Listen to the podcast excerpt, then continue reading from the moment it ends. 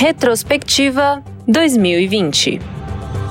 Olá, ouvintes! Eu sou Leonardo Cunha e vamos agora relembrar os principais acontecimentos do mês de julho de 2020.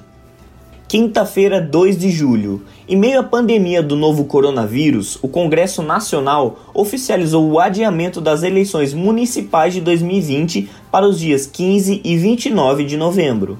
A decisão partiu de diálogo e consensos entre uma série de profissionais da ciência, direito eleitoral e Congresso Nacional e contou com o apoio dos presidentes do Tribunal Superior Eleitoral Luiz Roberto Barroso e do Congresso Nacional Davi Alcolumbre.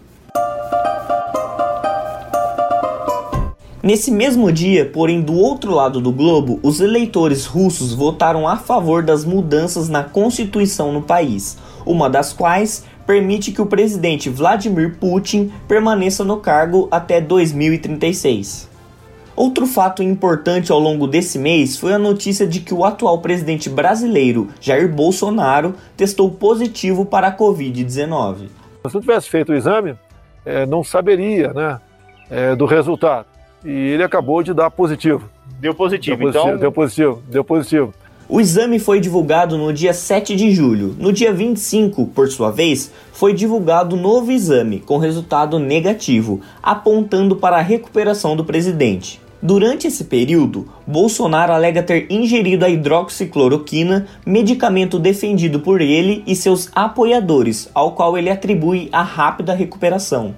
Dados os sintomas, é, a equipe médica resolveu aplicar hidroxicloroquina. Eu tomei no dia de ontem, por volta das 17 horas, o primeiro comprimido. Azitromicina também? Também azitromicina. No dia 19 de julho, o Brasil atingiu a marca de 2 milhões de casos confirmados de Covid-19. O Brasil registrou o primeiro caso de Covid em 26 de fevereiro de 2020. Após quatro meses, o país registrou o primeiro milhão de casos confirmados do novo coronavírus. Porém, o que impressiona é que após um mês de registrar o primeiro milhão, o Brasil dobrou a marca e chegou a 2 milhões de casos confirmados de Covid-19 two, one, boost ignition, and liftoff of the Space Shuttle Discovery. No dia 30 de julho, a NASA anunciou o lançamento da missão Perseverance para estudar a habitabilidade de Marte em preparação para futuras missões humanas.